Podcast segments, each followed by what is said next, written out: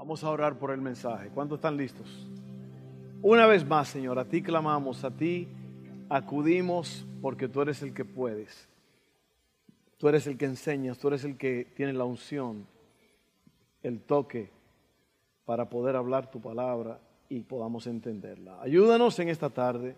Bendice a cada uno, Señor. Sana, salva, levanta en esta tarde con tu poder, Señor. Gracias porque así será. En el nombre de Jesús. Amén. Bueno, este tiempo de la palabra de Dios es muy especial. Todos los, todos los aspectos de un servicio son especiales. En este segmento aprendemos sobre el plan de Dios, cómo es que Dios trabaja. Y son 30 minutitos a lo mejor que usamos para esto. Pero Dios me ha hablado a mí en, un mensaje así como este, como yo estaba en, la posición de usted de oidor, y, Dios me tantas veces me ha hablado Dios y, me ha dado la solución a los problemas por oír la palabra de Dios, un mensaje. Y, así como yo quiero que tú veas esto de que, ¿qué, voy a aprender hoy? ¿Qué, ¿Qué va a decir el pastor que va a transformar mi vida? Claro, no es lo que yo diga que te va a transformar, es cuando tú ejecutes la acción. Amén. Tú puedes oír todo el día, ponerte azul, morado, oyendo, pero la Biblia dice que es el que practica la palabra el que recibe la bendición. Así que si tú eres sabio hoy, tú vas a oír esta palabra y vas a practicar lo que, lo que, lo que se está diciendo. Amén. Entonces, vamos a hablar hoy, el título de hoy es, eh, hemos estado hablando sobre crecer, crecer, crecer cómo crecer, ejercitándonos en la palabra, ejercitándonos en la palabra. Y hoy vamos a hablar sobre el servir. El servir es espectacular. Nuestra iglesia es una iglesia que sirve a la comunidad, así que prepárese. Amén. La primera semana hablamos sobre por qué necesitamos crecer, luego hablamos sobre el poder que tiene el crecimiento, discutimos que las dos claves, o comenzamos la semana pasada, para crecer son la nutrición y hoy vamos a hablar sobre el ejercicio. La semana pasada hablamos cómo la Biblia es nuestra nutrición, cómo nos alimentamos de la palabra de Dios. Esta semana estamos hablando de ejercitar nuestra fe sirviendo. Entonces, aquí hay algo muy importante porque el conocimiento es poder, pero el conocimiento sin aplicación no tiene sentido. El conocimiento con aplicación se le llama sabiduría. Y la sabiduría, dentro de tu contexto, donde tú te mueves, donde tú estás, alguien te está mirando. Y yo dije esto los otros días, yo dije, te están viendo y no terminé la frase, porque a veces le pasan esas cosas a uno aquí arriba. Y a lo mejor tú, tú eres de lo que dice, ¿qué, fue, ¿qué será lo que iba a decir el pastor que no lo dijo? Bueno, es que se le va el avión a uno. ¿Ok? Pero te están observando, quiere decir que hay alguien que te está viendo. Alguien te está viendo. El faraón de Egipto estaba viendo y vio a José y lo levantó al, nivel más alto de la nación. Te están mirando, te están viendo. ¿Y qué, qué, te están viendo? Te están viendo que tú tengas conocimiento sobre lo que tú dices que sabes. Te están viendo que tú seas fiel. Te están viendo que tú seas puntual. Te están viendo que tú seas eh, una persona que produce para donde tú estás, donde tú trabajas. Todos te están viendo. Te están mirando, te están observando. En todas las multitudes hay un rey. Hay un faraón que te está viendo. Y muchos de nosotros perdemos esa oportunidad. ¿Por qué? Porque somos el promedio. El promedio. Y mientras tú seas el promedio, no te van a escoger. No te van a escoger. Entonces yo quiero, por eso es que la palabra, la palabra de Dios nos hace crecer y nos hace salir de ese estado de ser promedio a ser superior, a ser óptimo. Eso es lo que hace la palabra de Dios. Amén.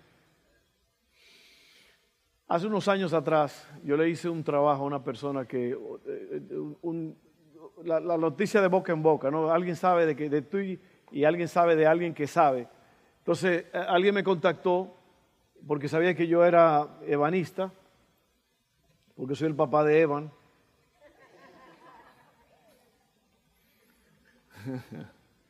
No, la palabra ebanista viene de una manera que se llama ébano. Y se trabaja, el ebanista era el que trabajaba con el ébano, pero un ebanista es uno que trabaja en madera. Y alguien supo de eso. Y era en New Orleans, era un, lugar donde, eh, en la calle St. Charles, una calle muy famosa allá, en esa calle, en esa casa, HBO hizo una serie eh, que duró mucho tiempo.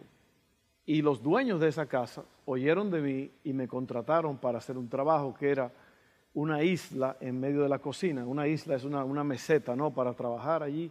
Y había que combinar los elementos de la casa, que eran muy, antiguos, y era un asunto muy difícil, porque yo tuve que mirar el, modelo, ver las cosas como eran, tuve que ordenar eh, maquinaria, piezas, para poder fabricar esas partes. Y cuando yo hice el trabajo que lo llevé a la casa, uno siempre tiene esa duda en mente de que, y si le va a gustar, y si lo hice bien, y si quedó bien. Cuando esa mujer vio ese trabajo, ella dijo, esto es más de lo que yo esperaba. ¿Qué te quiero decir con esto? Que te están viendo, te están observando. Y cuando tú creces, es un ejemplo personal, porque pues es un ejemplo personal mío de mí mismo. Porque a veces la gente piensa que cuando uno cuenta una historia personal, uno se está jactando de algo. Pero esa es la realidad. Yo soy bueno en lo que hago. Tengo 37 años haciéndolo. Y yo sé de eso, yo sé de madera. Yo sé cómo cortar madera, yo sé cómo unir madera, yo sé cómo crear piezas antiguas. A mí me traían camas hechas en New Orleans por un hombre llamado apellido Mollard, que me las traían en pedazos, en cajas, puros pedazos, camas que en, su tiempo eran la gloria de esa ciudad, en, las mansiones de New Orleans, pero ya estaban destruidas, estaban, eh, ya, ya no había esperanza para ellas, me las traían. Y yo las restauraba y las renovaba, y cuando los dueños veían eso, wow, esas camas se vendían después por 20, 30 mil dólares en subasta. ¿Por qué? Porque yo sabía lo que estaba haciendo. Y eso es lo que hace la palabra. La palabra de Dios te hace crecer para que tú sepas lo que tú estás haciendo. Amén. Para que tú sepas de qué se trata el asunto. ¿Qué es lo que tú crees? ¿Cómo es que se camina este asunto? ¿Cómo es que yo, yo, yo creo? ¿Cómo es que yo me muevo en Dios? ¿Qué es esto de la fe, del conocimiento? Bueno, es la palabra de Dios. Entonces por eso hablamos de todo esto. Así que ahora le voy a dar rápido este asunto. entonces hoy hablamos sobre ejercitándonos en la palabra. ¿Cómo se ejercita uno? Te dije que la semana pasada la nutrición es algo que tú pones adentro, el ejercicio es algo que tú haces hacia afuera. para hacer el ejercicio tú tienes que ir a un parque, levantar pesas, hacer lo que vas a hacer, pero lo estás haciendo hacia afuera, estás sudando estás sudando, estás respirando, de, todo, de adentro hacia afuera. Ese es el ejercicio, la nutrición es de afuera hacia adentro. Amén. Importante. Déjame hablarte de algunos factores sobre el ejercicio. No voy a hablar mucho. Eh, las personas que realizan actividad física durante aproximadamente siete horas a la semana tienen un 40% menos de probabilidades de morir prematuramente en comparación con las personas que solamente hacen una actividad de 30 minutos a la semana. 40%. 40% si tú haces por lo menos 7 horas de alguna actividad de ejercicio cada semana. El ejercicio te ayuda a reducir la ansiedad y el estrés. Un hombre fue donde el psicólogo y le dijo, doctor, toda la noche me sueño lo mismo. Dos más uno. Dos más uno, doctor. Y el doctor le dijo estrés. Era estrés. Estrés. Estaba estresado. Tenía ansiedad. Para lo que ustedes, lo que todavía están tratando de pensar, ¿qué fue lo que yo dije? Dos más uno, estrés. Estrés. El ejercicio reduce la ansiedad y el estrés. El 80% de las personas de este país que tienen membresía en un gimnasio no usan el gimnasio nunca. ¿Ah? 80%, soltando ahí 25, 30, 40 dólares al mes y nunca van al gimnasio. Yo por eso no tengo membresía en el gimnasio. El gimnasio mío es el parque cerca de mi casa, ahí es donde yo hago lo que tengo que hacer. Entonces, caminar, caminar, caminar, lo que le he dicho siempre, caminar a paso ligero, te puede ayudar a quemar tantas calorías como si fueras también corriendo rápido, trotando la misma distancia. Así que eso es lo más simple del mundo, es, es lo más barato. Nada más te pones tus earphones y vete a caminar, vete a caminar en la cuadra, camina rápido y vas a ver cómo tu cuerpo va a, cambiar. hágalo, hágalo, es gratis. No tiene que ir a un gimnasio. usted no tiene que ser parte de los 80 que, 80% que pagan la cuota pero no van. Y por último, y esto es muy importante, que mucha gente no piensa en esto, estos son hechos eh, científicos. La masa muscular, la masa muscular es tus músculos que cubren los huesos, disminuye 1% cada año. Por eso es que la gente cuando envejecen no tienen fuerzas, porque la masa muscular se ha disminuido, ¿por qué? Por falta de ejercicio y, por falta de comer bien, en, en la mayoría de los casos. Entonces, ¿cómo se levanta la masa muscular? Haciendo ejercicios, caminando, fortaleciéndote, haciendo lagartijas, sit-ups.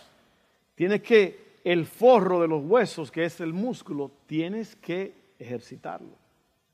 Amén. Hasta ahí llegué con la enseñanza de ejercicio. Si vamos a crecer en todo, hasta convertirnos en la persona que Dios quiere que seamos, tenemos que volvernos aptos en nuestra fe. Y aquí viene una escritura, la primera escritura, porque siempre hay que usar una escritura como base. Dice así, primera de Timoteo 4, 8 al 10. El entrenamiento físico es bueno ¿Ok? Pero entrenarse en la sumisión a Dios es mucho mejor porque promete beneficios en esta vida y en la vida que viene. Y luego él dice, esta declaración es digna de confianza y todos deberían aceptarla. Como que le puso énfasis ahí, le puso hincapié al asunto. Es por eso que trabajamos con esmero y seguimos luchando porque nuestra esperanza está puesta en el Dios viviente, quien es el Salvador de toda la humanidad y en especial de todos los creyentes. Ahora, lo que él está diciendo aquí es que el entrenamiento es físico, pero la sumisión a Dios es mucho mejor porque tiene dividendos, beneficios aquí en esta tierra y en la vida que viene. ¿Ok? Que para allá vamos todos. Amén. Todos nosotros tenemos fecha de caducidad. Fecha de expiración. ¿Usted cree que nada más son las latas de sardina que tienen fecha de expiración? No, usted también. Pero tenemos vida eterna en Cristo Jesús. Amén. Ahora, miren esto. Tú te das cuenta que Él dice, trabajamos con esmero y seguimos luchando. ¿Para qué? Para servirle a la gente. De eso se trata, de servir a la gente, de llevar el Evangelio a otros. Cuando se trata, y aquí voy a entrar ya en los tres puntos y, vamos a darle rápido a esto. Cuando se trata de, ejercitar tu fe, de que tu fe crezca, de que se haga fuerte, así como tú te haces fuerza cuando, cuando, haces ejercicio y comes bien, así mismo la fe se hace fuerte para que el diablo no te tumbe, para que los demonios no te, no te arrastren, para que la gente, lo que la, gente diga, ¿cuántos La gente siempre habla mal de la gente. Amén. Y hay, que, hay personas que se, eh, en buen, hay una palabra que yo creo que quiere decir volverse agua, agüitarse. Mucha gente se agüitan porque alguien dijo algo, eh, ¿qué importa lo que diga la gente? ¿Ok? Para tú poder ser fuerte en este aspecto, tú tienes que eh, conocer la palabra, tienes que ejercitarte en la fe. Hay tres tipos de cristianos cuando hablamos de esto. Están los espectadores, estamos hablando de ejercicio, estamos hablando del que está allí en, la arena, corriendo, trabajando, luchando. Tres tipos de personas. Los espectadores. Número dos, los creadores de excusas. Y tres, los que obtienen buenos resultados. Y yo te voy a hablar poquito sobre la historia de Moisés, que fue el caudillo, el líder, el héroe que Dios usó para liberar a Israel de las manos de Faraón de Egipto, porque estuvieron ahí cuatrocientos y pico de años esclavos. Si tú lees la historia de José, José eh, hizo esto y aquello, se hizo el Faraón de Egipto y ya el pueblo creció ahí y se hicieron una multitud enorme. Pero después Faraón los agarró y los puso como esclavos a trabajar duro. Y eh, eh, te voy a hablar un poco sobre eso, sobre Moisés. Es importante esto. Porque en Moisés nosotros vemos esos tres periodos, esas tres, acciones de ser un espectador, eh, ser un creador de excusa y obtener buenos resultados. Eso trabaja en todo. En todas las cosas de la vida, eso trabaja. Entonces vamos a ver el, primer punto. Eh, en la historia de Moisés, el nuevo faraón no sabe nada de José, los israelitas se multiplican, caen en la esclavitud, los egipcios tratan de matar a todos los bebés varones, Moisés nace y usted puede leer eso, todo eso en Éxodo 3, 4, 5, 6 en adelante, lo puede leer, ahí está todo.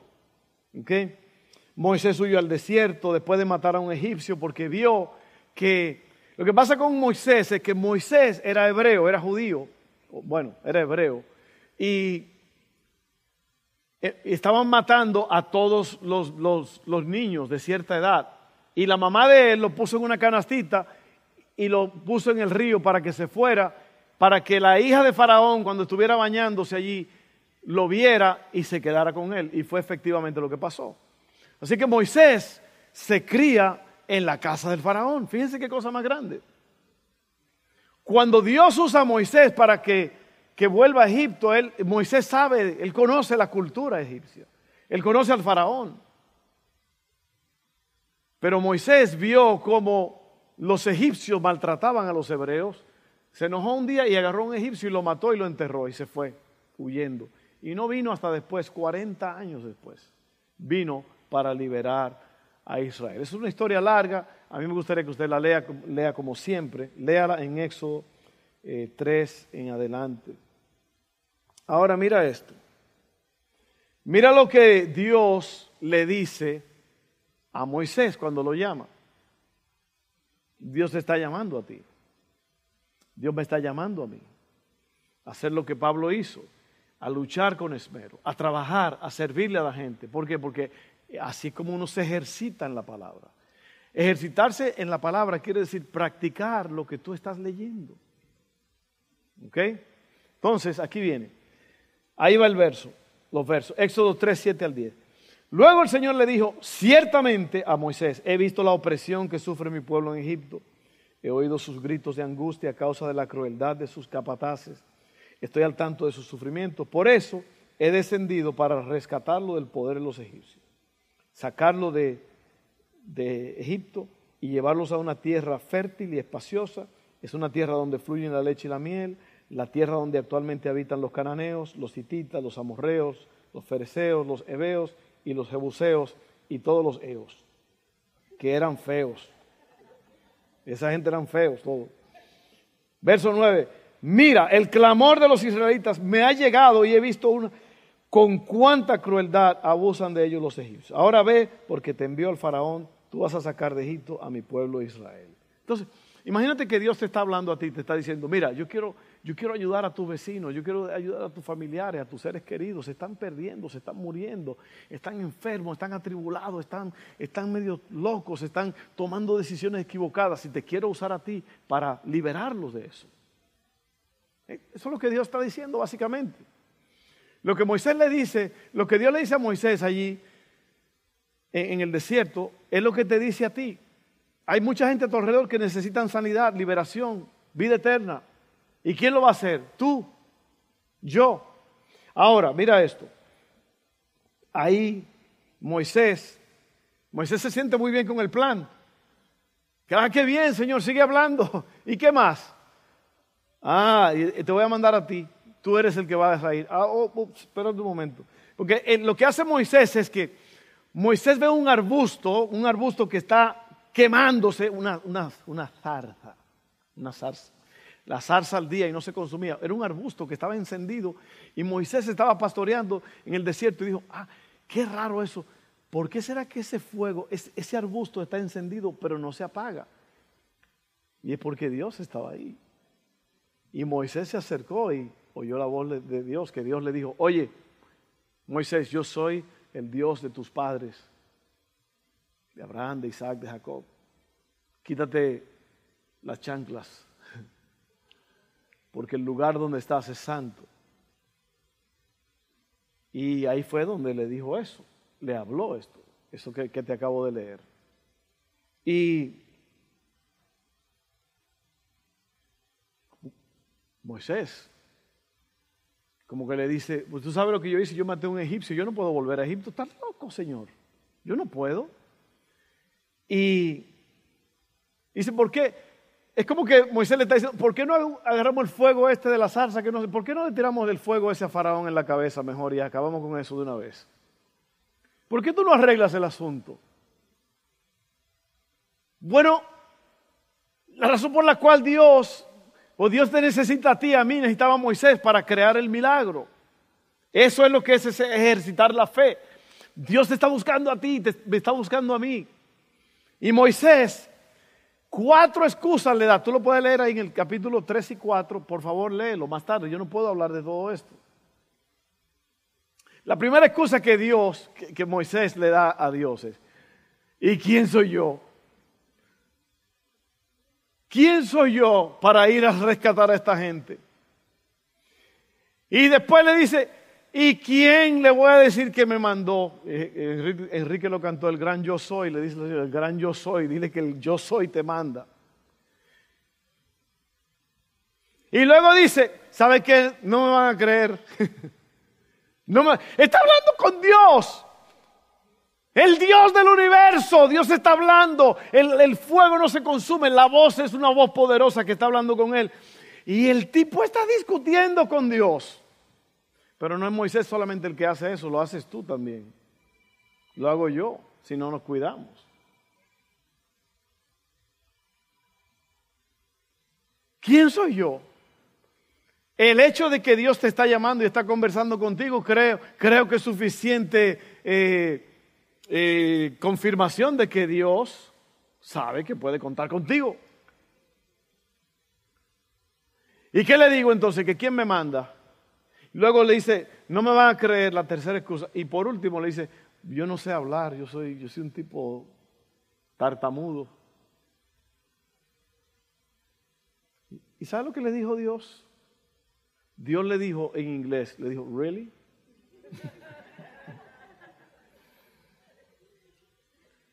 Really, Moses? Mo? Really, Mo?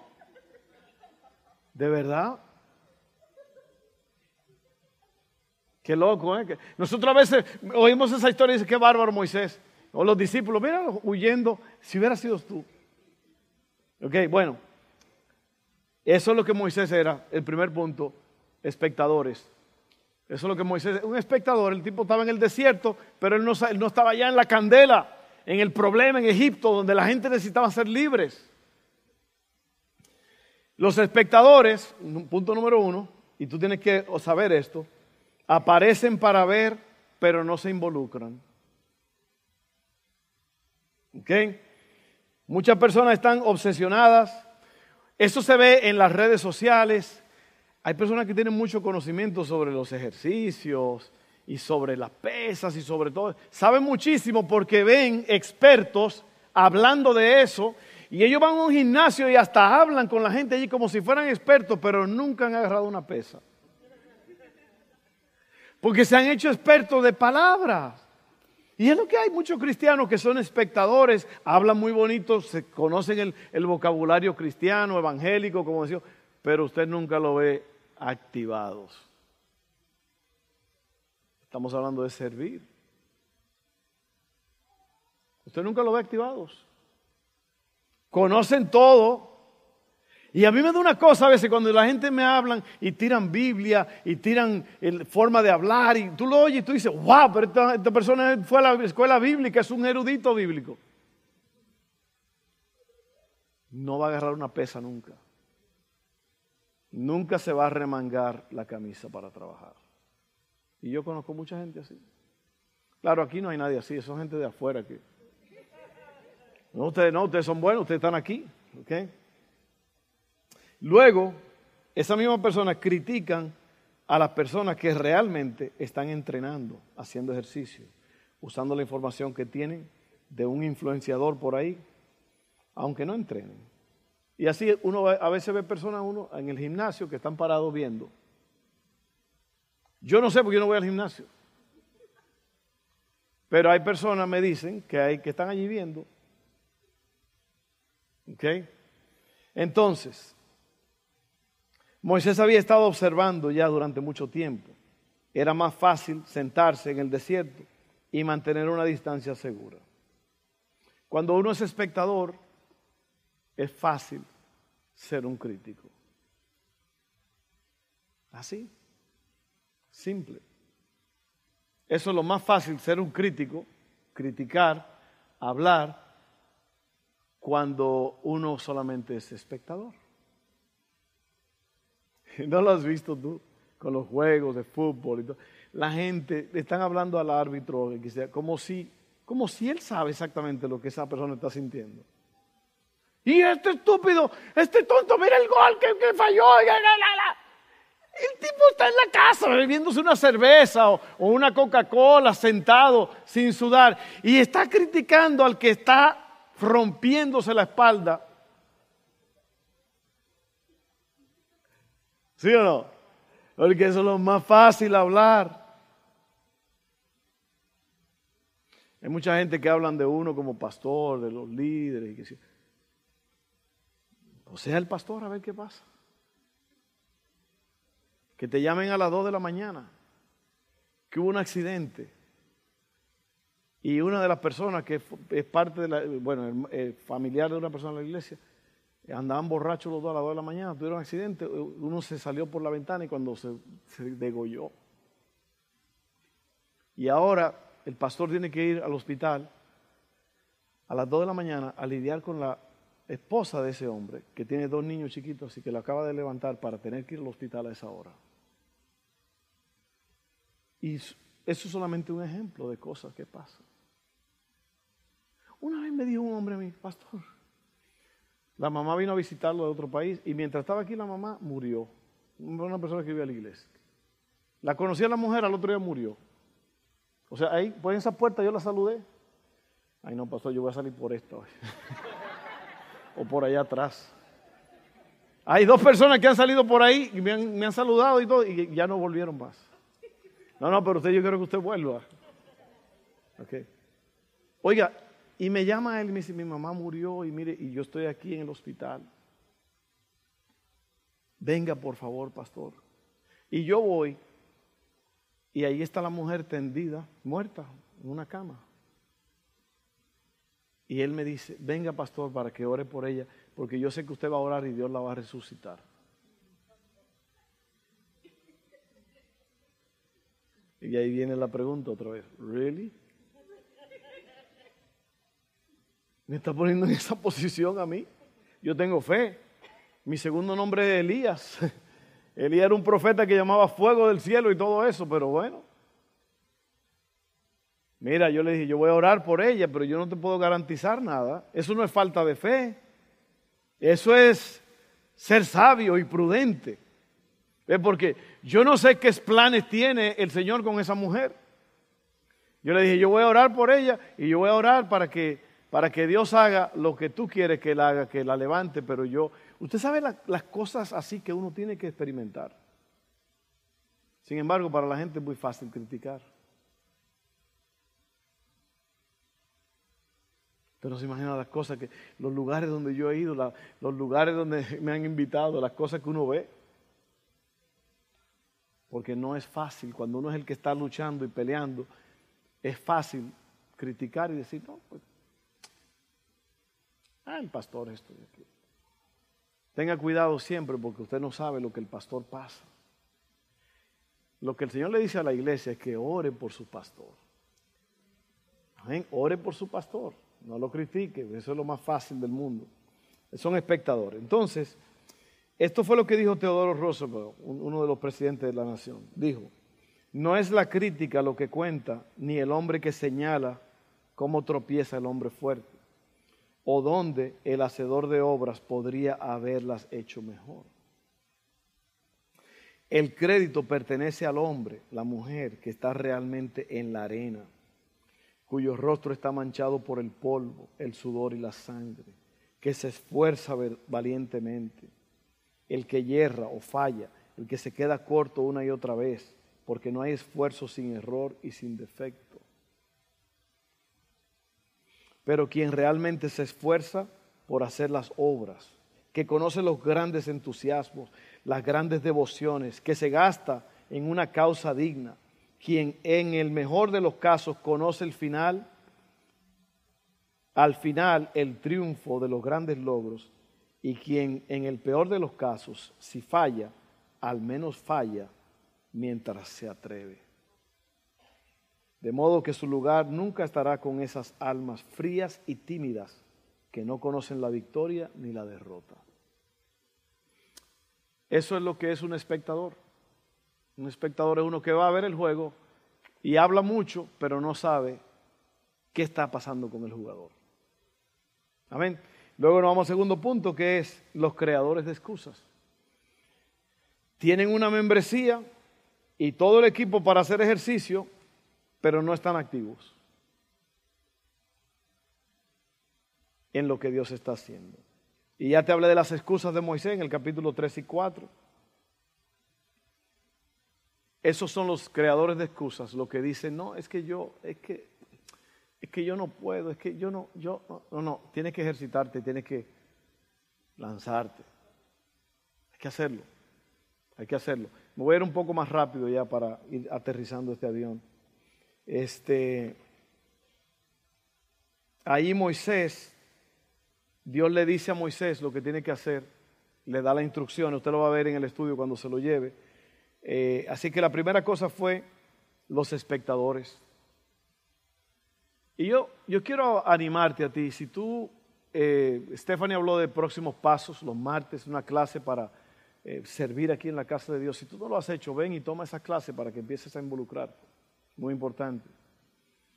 Eh, y así no basta ser un espectador, sino alguien que está involucrado. Y Dios te va a usar. Y tú vas a tener la bendición de ser usado por Dios. Cosas grandes van a pasar en tu vida. Luego están los creadores de excusas. Que yo no puedo, que yo no tengo tiempo, es que yo esto, es que yo aquello, yo, yo, yo, yo esto. Tienes que hacer un plan para poner a Dios primero, involucrarte. Porque si eres un espectador y si sigues con las excusas, no vas a ser el tercero, que es los que obtienen buenos resultados. Moisés fue de los tres. Moisés fue un espectador, fue un creador de excusas, pero al final se puso las pilas y Dios lo usó. Esos, nosotros aquí en esta iglesia, los que tienen resultados buenos, le llamamos a ese proceso congregar, crecer, ir. Congregar, crecer, ir. ¿Qué es lo que tú haces cuando tú eres parte de esta iglesia? Te congregas, como ahora, y mientras te congregas, creces, creces espiritualmente, maduras. Y, y ya cuando maduras, entonces puedes ir, ir a servir, ir a otros lugares ir para que Dios te use, eh, no solamente aquí en la iglesia, pero en la comunidad, en la ciudad, en, en, la nación y luego en otras naciones. Amén.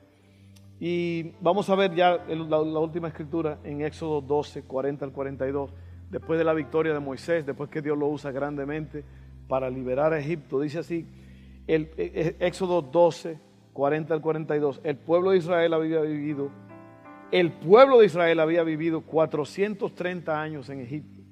De hecho, fue precisamente el día en que se cumplían los 430 años que toda esa gran multitud del Señor salió de Egipto. Esa misma noche el Señor cumplió su promesa de sacar a su pueblo de la tierra de Egipto.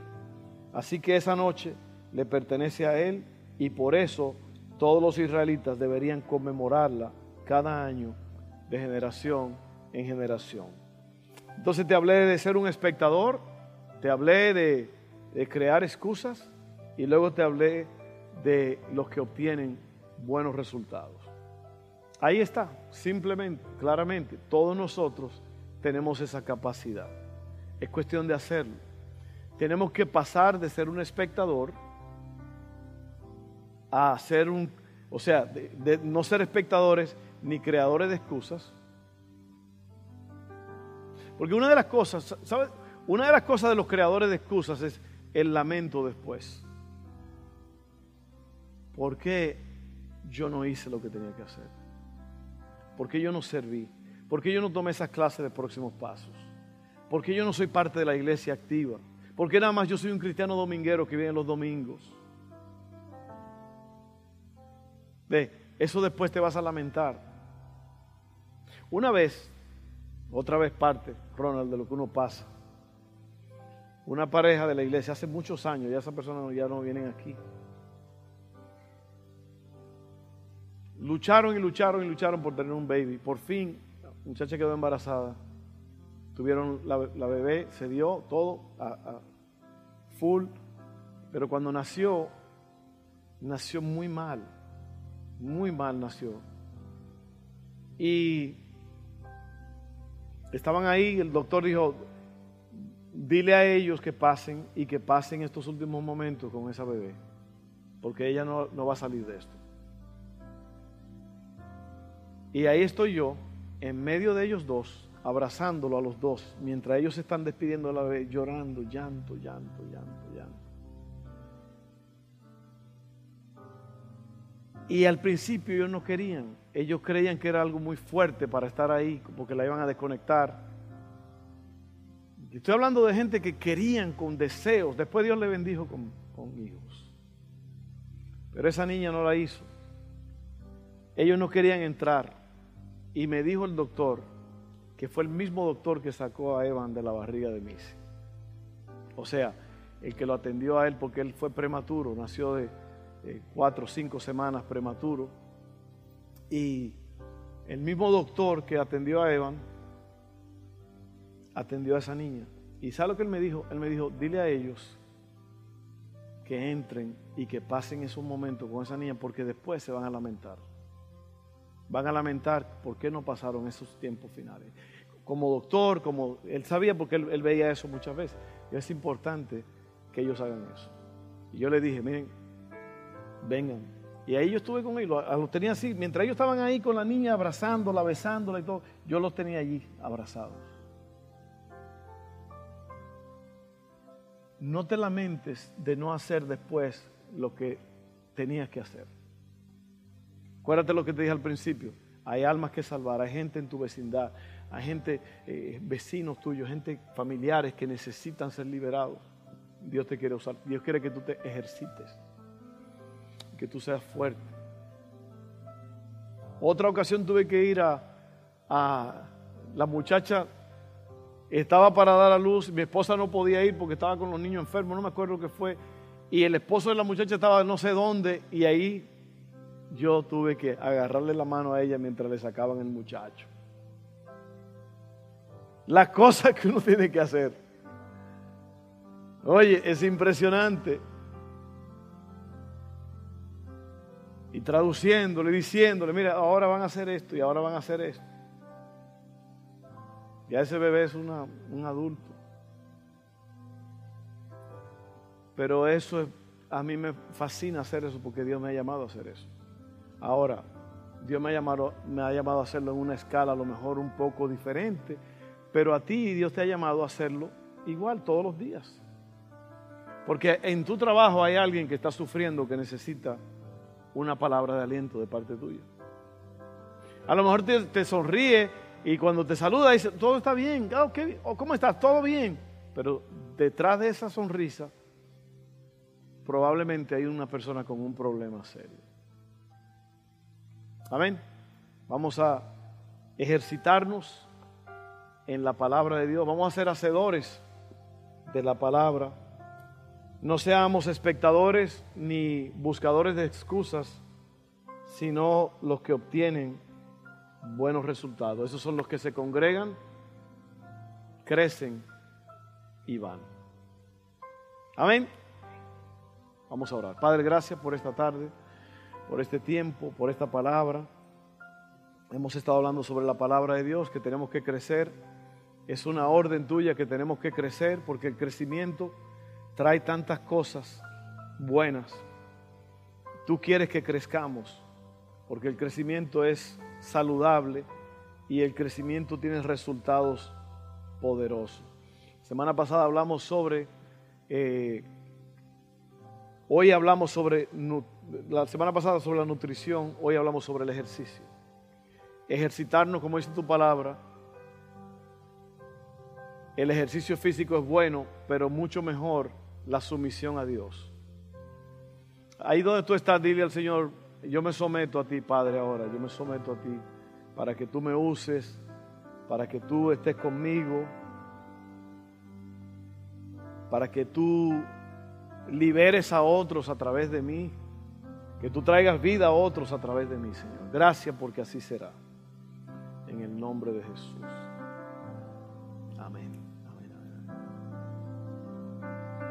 Bueno, vamos a orar ahora por... Eh, quédate meditando en esas cosas, llévate el mensaje, lee Éxodo 3 y 4, 5, 6. Es una historia fascinante. Hazlo. No seas un espectador, no seas un creador de excusas. Fíjate a ver las, las empresas más grandes, los restaurantes más grandes. ¿Se acuerdan ese restaurante que había aquí? Se llamaba Ninfas, de una mujer de Houston, una mujer simple, una simple mujer mexicana que se levantó y hizo, e hizo una marca nacional. ¿Usted cree que esa mujer tenía era una espectadora y una creadora de excusas, no. Esa mujer se lanzó y resolvió. Yo quiero inspirarte a ti, hermano, para que tú seas, no solamente en el ámbito secular donde tú te desenvuelves, tu trabajo, lo que tú haces, pero en las cosas espirituales que son más importantes. Dice allí, eh, Pablo dijo que esas son cosas que van a afectarte aquí en este cuerpo y también en la eternidad. Amén. Vamos a orar ahora para que si hay alguna persona aquí que no ha hecho la paz con Dios, eh, la Biblia nos da la fórmula para, para ser salvos. Tú has oído esa frase mucho tiempo, ser cristiano, ser salvo. ¿Cómo se hace eso? Bueno, en, en Romanos 10, el Señor dice que si tú confiesas con tu boca y crees en tu corazón que Jesucristo es el Señor y que Él fue levantado de los muertos, serás salvo. ¿Por qué, es, ¿Por qué es necesario eso? Por esto, porque Cristo vino y pagó el precio, murió en la cruz, y para que eso tenga efecto, ya sucedió, ya se hizo, pero para que tenga efecto en tu vida, tú tienes que aceptarlo. Ve, Dios no tiene nietos. Mucha gente dice que mi papá y mi mamá eran cristianos. Dios no tiene nietos, Dios tiene hijos. Amén. Dios quiere que tú te arrepientas, que tú hables con Él y le pidas perdón por tus pecados y entonces vas a obtener la vida eterna. Vamos a hacer eso, yo quiero guiarte ahora. Esto es un proceso muy especial. La mayoría de ustedes ya lo hicieron, pero si no lo has hecho, yo quiero que aún así todos oren conmigo en voz alta estas palabras. Diga, Padre, creo en Jesús él fue enviado a morir en la cruz por la humanidad. Y yo soy uno de esos. Yo reconozco, confieso con mi boca, creo en mi corazón que Jesucristo murió, resucitó y ascendió al cielo. Perdona todas mis faltas, mis pecados, transgresiones por lo que Jesús hizo, por esa confesión, yo soy salvo. En el nombre de Jesús. Amén. Si, tú no, si no habías hecho esa oración y la hiciste ahora, mire, hay millones, millones, millones de personas que se perdieron, no fueron a la, a la vida eterna con Dios. Y ellos desearían poder hacer esa oración ahora. Y no pueden ya. Porque la Biblia dice en el libro de Hebreos que está establecido que el hombre muera una vez y después de esto el juicio. Pero lo único que te libra del juicio es esta oración que acabamos de hacer, que es el comienzo, claro. Entonces, si tú hiciste esa oración, yo quiero ver tu mano y felicitarte, saludarte. ¿Alguien hizo esa, esa oración conmigo? Nunca la había hecho. Quiero ver hermano, quiero ver hermano, alguien, alguien. Pastor, yo nunca había hecho esa oración, pero la hice. ¿Alguien? Bueno, si todos la hemos hecho, perfecto. Si usted la hizo y por cualquier razón usted siente pena, vergüenza, no se preocupe. Dígale a alguien que usted aceptó a Cristo. Amén. Dígaselo a alguien. Es importante.